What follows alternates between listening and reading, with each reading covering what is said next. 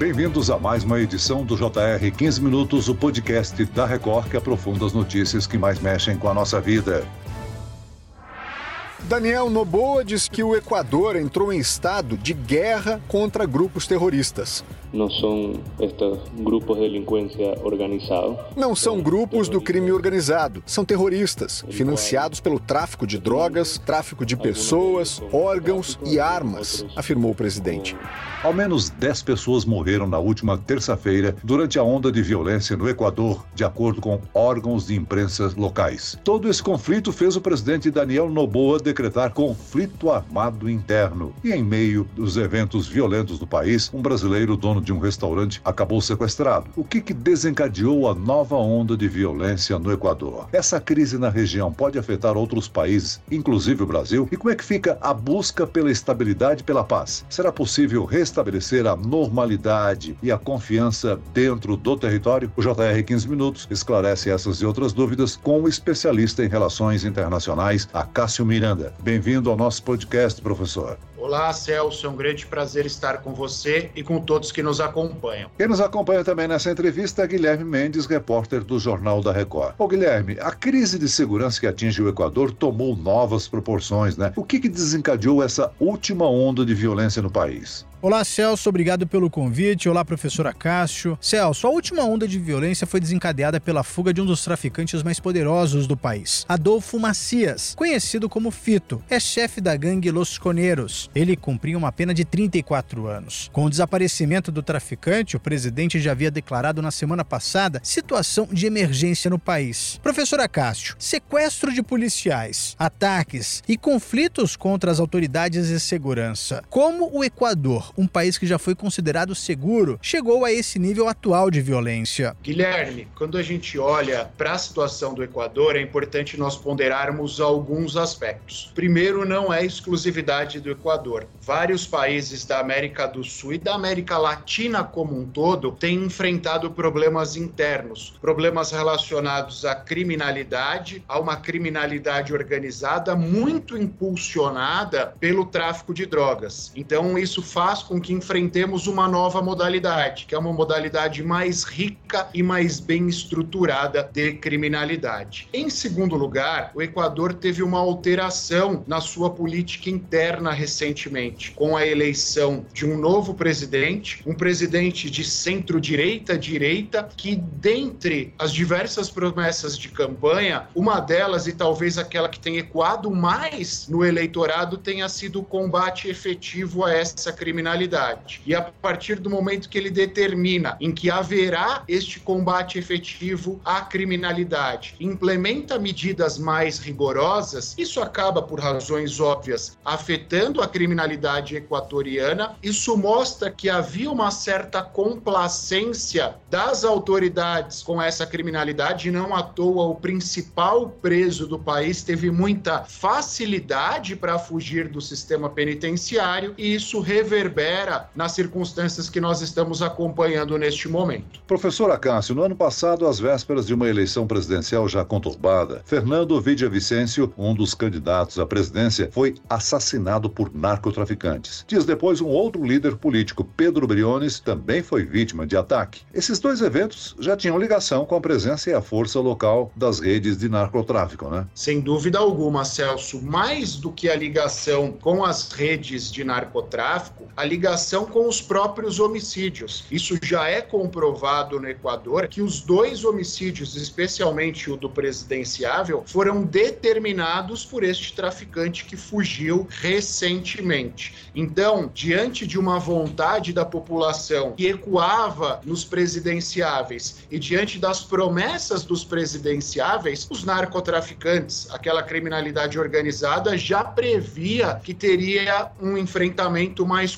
contundente. E desde então passou a adotar as medidas necessárias para evitar esse enfrentamento mais contundente. O que para nós, para todos nós, independentemente da criminalidade que a gente tem aqui no Brasil também, causa certa perplexidade. Um narcotraficante preso determina o homicídio de um presidenciável e de outros políticos para que eles não venham a combater as suas atividades. Agora, professor, nessa última onda de violência, também a ação mais ousada dos criminosos foi transmitida ao vivo. Homens armados com revólveres e bombas invadiram aí um estúdio de TV e fizeram os funcionários reféns, né? A fragilidade do país pode ser atribuída ao aumento dos esforços para combater o tráfico de drogas e o crime organizado? Eu acho que a fragilidade do país é um processo que remonta a anos, talvez até décadas, em que o combate a esses narcotraficantes e o combate à criminalidade como um todo, ele foi sendo diminuído. Talvez, e aí não dá para a gente cravar, mas existem elementos contundentes nesse sentido, houvesse até uma certa complacência das autoridades constituídas com essa criminalidade mais organizada. E a partir do momento em que há uma promessa de embate, há uma promessa de combate, reverbera um desespero nesses narcotraficantes e aí efetivamente eles mostram a força que eles adquiriram ao longo dos anos, sequestrando pessoas, sequestrando autoridades policiais, atuando durante um programa ao vivo de uma das principais emissoras do país. Isso obviamente mostra força. E agora vem a próxima face. Se as autoridades equatorianas terão força e contundência para responder à altura ou nós acompanharemos uma guerra entre narcotraficantes e autoridades policiais com resultados desastrosos para o Equador e talvez até para os países vizinhos ao Equador. E há uma peculiaridade que é importante nós ressaltarmos aqui no caso equatoriano. Dos presos no país, só 6% são equatorianos. Ou seja, professor, é uma migração né, dos narcotraficantes que estavam na Colômbia e que depois do acordo entre o governo e as Farc migraram para o Equador? Da Colômbia e do Peru. Esses dois países que têm um narcotráfico, uma produção de cocaína principalmente notória, que perpassa décadas, esses dois países, com a evolução do combate ao narcotráfico, especialmente com o fim da das Farc na Colômbia e também por conta de um ataque mais contundente no Peru, acabaram migrando para o Equador e o Equador acaba enfrentando essa situação que nós acompanhamos.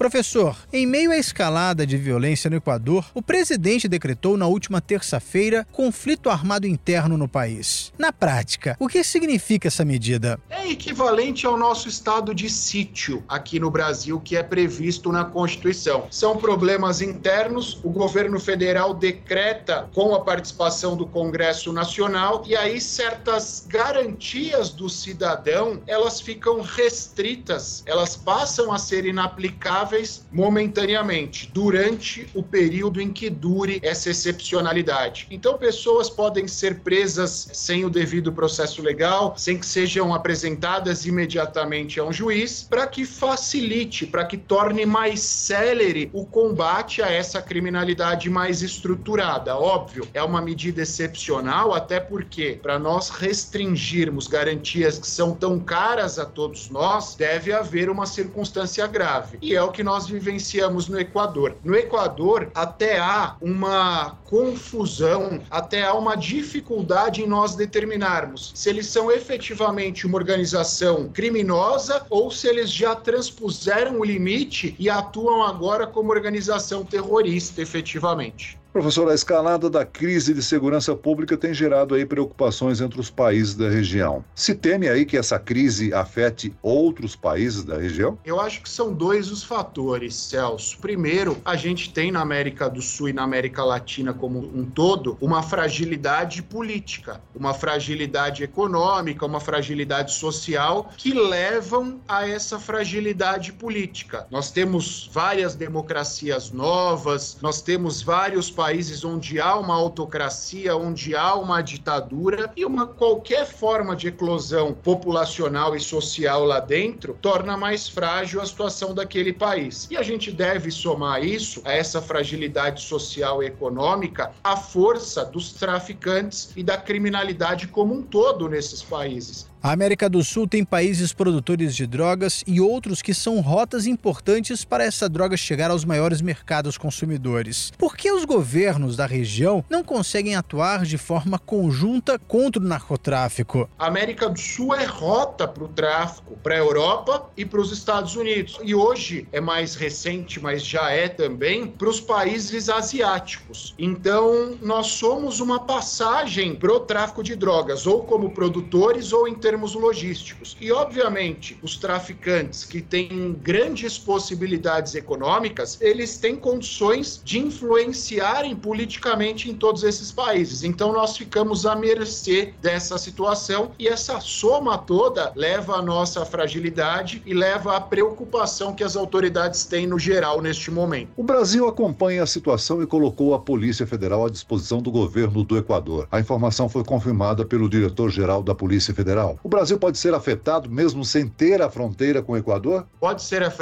afetado, Celso, por conta daquilo que nós falávamos. Ele não tem fronteira com o Equador. Com essas deportações, com essas extradições que foram ditas pelo presidente do Equador, essas pessoas viriam para a Colômbia e para o Peru. Isso vai gerar uma complexidade interna na Colômbia e no Peru. E por mais que a gente não tenha fronteira com o Equador, nós temos fronteira fronteira com a Colômbia e com o Peru. Isso, obviamente, pode fazer com que essas pessoas se sintam motivadas a migrarem para o Brasil, porque no Brasil nós somos a maior economia da América do Sul, nós temos a maior extensão territorial da América do Sul, especialmente ali na região amazônica, há um campo fértil para a expansão de negócios relacionados especialmente ao tráfico de drogas. Então, isso pode ocasionar uma ebulição interna aqui no Brasil. Professor, a resposta do presidente equatoriano ao decretar estado de emergência e dar amplos poderes para as Forças Armadas é eficiente? Essa medida não pode afetar a vida e os direitos da população? Eu acho que a gente tem que olhar sob duas perspectivas. Primeiro, para que ela seja eficiente, ela precisa de uma força policial, de forças armadas preparadas, capazes de enfrentar esta criminalidade e que tenham vontade de enfrentar esta criminalidade criminalidade. Porque nós sabemos que, especialmente na América do Sul, esses grupos narcotraficantes, esses grupos de criminalidade organizada só crescem se eles tiverem, no mínimo, a complacência das autoridades policiais. Em segundo lugar, a população deve apoiar estas medidas, porque é óbvio, não toda a população, mas parcelas da população acabam sendo afetadas com essas medidas excepcionais. E, obviamente, ninguém Ninguém quer ter os seus direitos tolhidos. Ninguém quer perder as suas garantias. E é o momento em que nós vamos ponderar um bem maior, que é a segurança de todo um país, de toda uma sociedade, em detrimento a alguns direitos individuais que deixarão de ser observados. Então, se há um apoio popular, é mais fácil a execução e a aplicação dessas medidas. Agora, alguns especialistas indicam que a reação do governo do Equador se inspirou em medidas mais duras contra a criminalidade adotadas em El Salvador. Lá as medidas tiveram apoio popular. O senhor vê alguma conexão entre as atuações dos dois governos? Eu acho que há uma série de conexões. Primeiro, ideologicamente, os dois presidentes são parecidos. Em segundo lugar, eles têm um perfil pessoal parecido, em termos de idade, em termos de, de carreira e assim sucessivamente. Em terceiro lugar, os dois foram eleitos a pretexto de, entre outras circunstâncias, combater a criminalidade. Então há, evidentemente, um apoio popular é, aos dois presidentes. Em El Salvador, as circunstâncias eram mais graves, a população se sentia, é uma questão de sentimento da população, se sentia mais refém da criminalidade. No Equador, não. Muito por conta de aspectos ideológicos, há uma parcela da população que vê com uma certa complacência, inclusive, esta criminalidade. Então eu acho que esse apoio popular não será tão massivo e, consequentemente, não será tão contundente. Mas, repito, ambos precisam do apoio popular. A última quarta-feira, tanto em Guayaquil, a maior cidade, como em Quito, né, as ruas das cidades ficaram vazias. O comércio fechou as portas, as aulas foram suspensas, ou seja, demonstra como a população está assustada. Agora, será possível restabelecer a ordem e estabilidade para a população? Eu acho que é possível. A gente gente não pode acreditar em nada diferente, porque a partir do momento que um país importante na América do Sul ele é sitiado por narcotraficantes, que o poder estabelecido é tomado por narcotraficantes, primeiro isso gera um temor em todos nós. Em segundo lugar, é até uma coisa retrô, né? Uma coisa meio década de 80 na Colômbia, no auge do poder do Pablo Escobar, e obviamente isso não condiz, isso não combina com o momento atual. Muito bem, nós chegamos ao fim desta edição do 15 Minutos. Eu quero aqui agradecer a participação e as informações do especialista em relações internacionais, Acácio Miranda. Muito obrigado, professor. Celso, eu que agradeço. É sempre um prazer estar com você e com todos que nos acompanham.